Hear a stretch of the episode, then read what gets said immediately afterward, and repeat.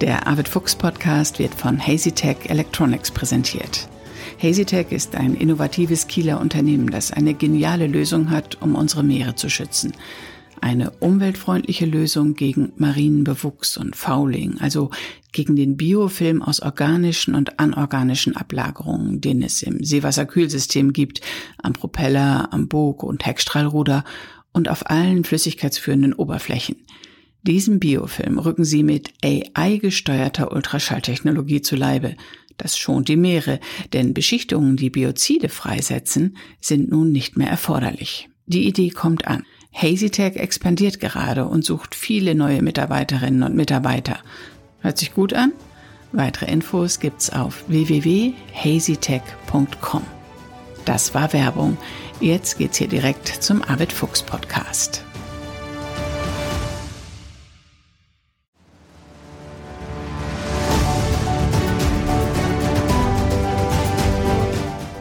Expedition Ocean Change 2022.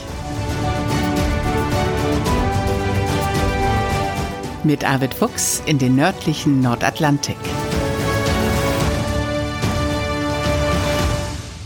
Moin und herzlich willkommen zur 41. Folge unseres Podcasts und die kommt direkt von Bord der Dagmar Orn. Moin.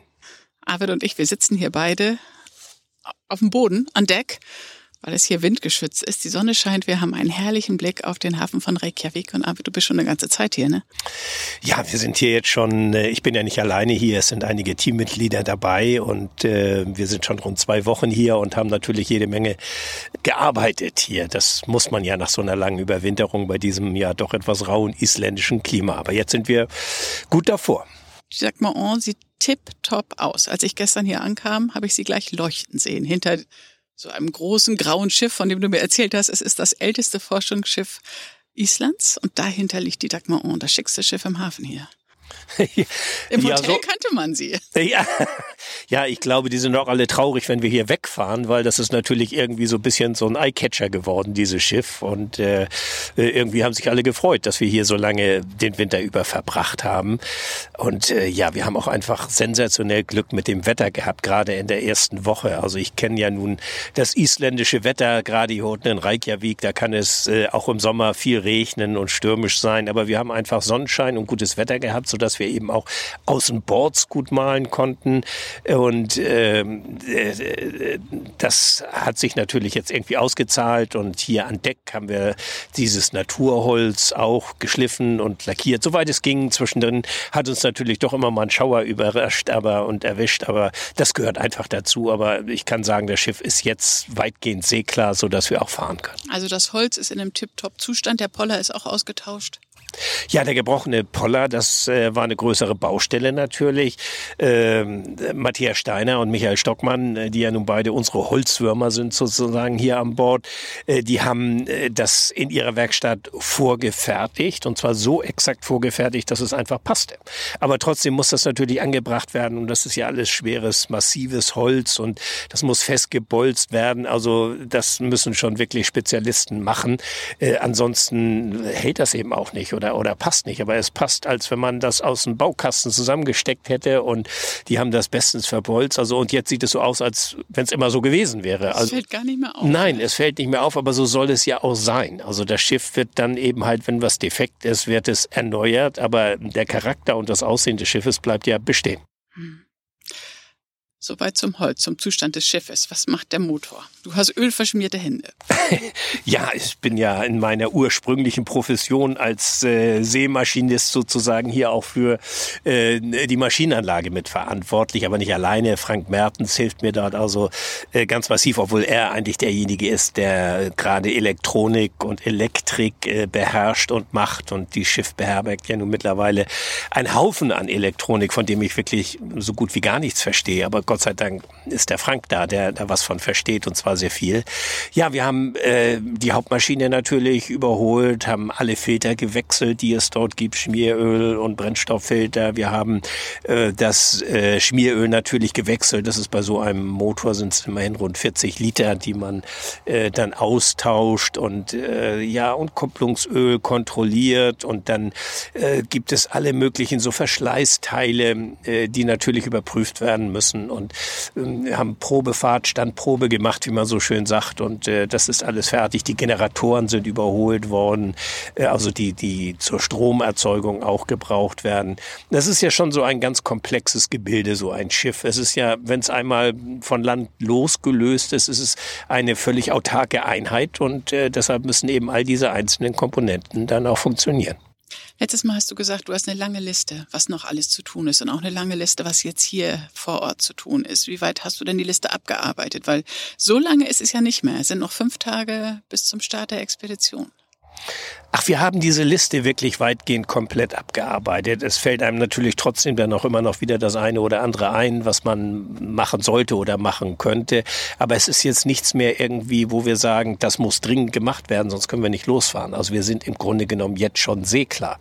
Und äh, wir werden äh, morgen mal eine kurze Probefahrt draußen in der Bucht von Reykjavik machen, um zu sehen, ob wirklich auch alles läuft. Und ähm, werden das Deck ordentlich wässern, mal gucken, ob es noch irgendwelche Leckagen gibt, die man dann abstellen muss. Eine Leckage ähm, haben wir gefunden. Das habe ich dann kalfatet, wie man sagt, also abgedichtet. Das ist ja auch so ein bisschen dieses traditionelle Bootsbauhandwerk, wo man das mit so Werk äh, reinschlägt in die Fugen und dann mit so einem Marineglu, so eine Art Pech dann ausgießt, so dass es dann dicht ist. Und ein Holzschiff ist ein lebender Organismus. Also es arbeitet und es trocknet mal an der einen Stelle ein bisschen aus, gerade bei so einer Überwinterung. Und dann muss man da mal nacharbeiten und das zeigt sich alles. Aber ähm, von was die ganzen Sicherheitsaspekte angeht, was die Maschinerie angeht, was die Takelage angeht, die Segel sind alle angeschlagen.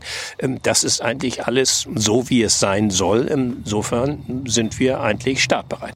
Du machst keineswegs einen gestressten Eindruck, sondern du ruhst in dir selbst und freust dich auf das, was kommt, oder? Ja, ich freue mich auf das, was kommt und äh, ich weiß nicht, das ist irgendwie auch so eine Eigenart von mir. Also äh, ja, je intensiver das Erleben wird, desto ruhiger werde ich eigentlich. Also das ist irgendwie, ich kann es nicht erklären. Es ist einfach so, also weil Hektik ist ja kontraproduktiv auch. Also man muss ruhig bleiben, man muss den Überblick bewahren. Das strahlt ja auch irgendwie so ein bisschen auf die ganze Mannschaft, auf die Crew ab. Wenn hier einer hippelig und hektisch über Deck rennt und, und irgendwie laut rumruft, dann überträgt sich das im negativen Sinne auch auf die ganze Mannschaft, auf die Crew. Und äh, hier wird nicht gerufen oder, oder ge gebrüllt, mach mal dieses oder jenes, sondern hier wird miteinander gesprochen und äh, sich ausgetauscht und dann wird das erledigt.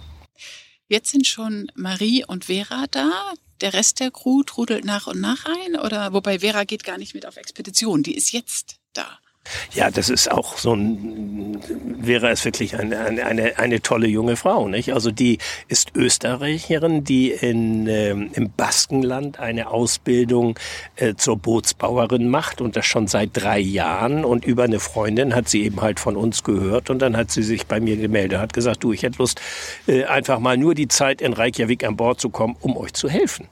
Und dann ist sie einfach so gekommen und äh, ist jetzt hier auch irgendwie seit zehn Tagen und äh, ackert von morgens bis abends und schleift und malt und tut. Und es kann gar nicht äh, genug Arbeit da sein für sie. Und äh, in ein paar Tagen muss sie, ich muss wirklich sagen, leider dann wieder zurückreisen. Aber ich bin mir ziemlich sicher, dass Vera nicht das letzte Mal hier an Bord gewesen ist und ähm, vielleicht auf einer der weiteren Reisen mit dabei sein wird. Äh, das ist, äh, das ist ja auch so ein bisschen Charakteristik eines solchen Schiffes, dass man so eine Mund-zu-Mund-Propaganda hat, dass äh, Menschen, denen das gefällt, die das auch kommunizieren und ähm, die dann auch wieder äh, ja, sich mit einbringen. Das ist so ein bisschen diese Mentalität früher Früher hat man Segelschiffleute gesagt. Also Segelschiffleute sind ja immer Kosmopoliten gewesen. Es ist immer ein internationales Völkchen gewesen auf den großen Segelschiffen wie auf den kleinen. Sie kamen aus aller Herren Länder. Äh, und ähm, es, es gab nicht so diese Dünkel, Nationalität hier, Nationalität da, sondern man, man hatte das Schiff, auf dem man lebte, dieser Kosmosschiff. Und äh, dieser Kosmosschiff erfordert eben, äh, dass alle miteinander kooperieren, sonst funktioniert es nicht. Und ich glaube, solche Charaktere zieht die Dagmar Orn auch an. Und das ist natürlich ganz ganz toll, weil ich mich selbst auch als ein solcher Kosmopolit fühle. Ja, du verbindest solche Menschen auch einfach, nicht? Ähm, und das macht es irgendwie auch sehr, sehr reizvoll. Diese Mischung aus jungen Leuten und Älteren und alle unterstützen dich und das Schiff und die Mission, auf der du unterwegs bist oder das Ziel, was du hast. Ja, es geht ganz viel um Inhalte. Es geht natürlich äh, einerseits auch um, um dieses Schiff, um die Fahrten, um die Landschaften, die man erlebt, die fremden Länder. Aber es geht eben auch äh, ganz intensiv um, um äh, den, ich sag mal, den wissenschaftlichen Auftrag, der da ja auch mit hintersteckt. Äh, so wie äh, die Judith, die jetzt kommt, äh, die Wissenschaftlerin ist, die Marie, die an Bord ist, die Wissenschaftlerin ist. Ähm, dann werden andere später noch folgen. Äh, das heißt, die interessiert natürlich vor allen Dingen auch die Mission, in der wir unterwegs sind. Und die sind eben auch kompetent. Und äh, das ist ja auch wichtig. Äh, es, es ist jetzt, man kann nicht alles in Personalunion selbst machen. Ich bin kein Wissenschaftler, äh, aber man hat Leute im Team, die diese wissenschaftliche Qualifikation haben und die dafür brennen, auch wirklich diese Daten zu sammeln. Und wir haben hier auch ähm, den Henrik Kleter vom Deutschen Wetterdienst gehabt, der hier in der Takelage rumgeturnt ist und dort einen neuen Windsensor installiert hat.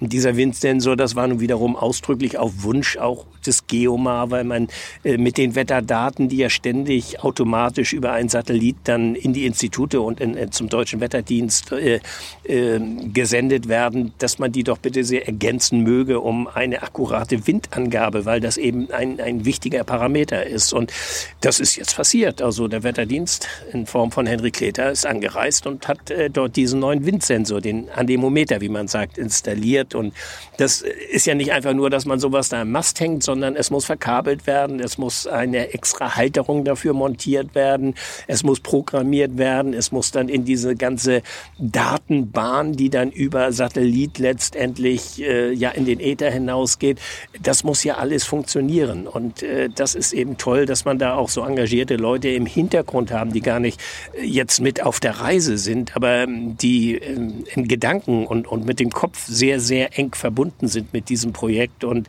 äh, das macht es eben toll so viel zu besprechen, Arvid.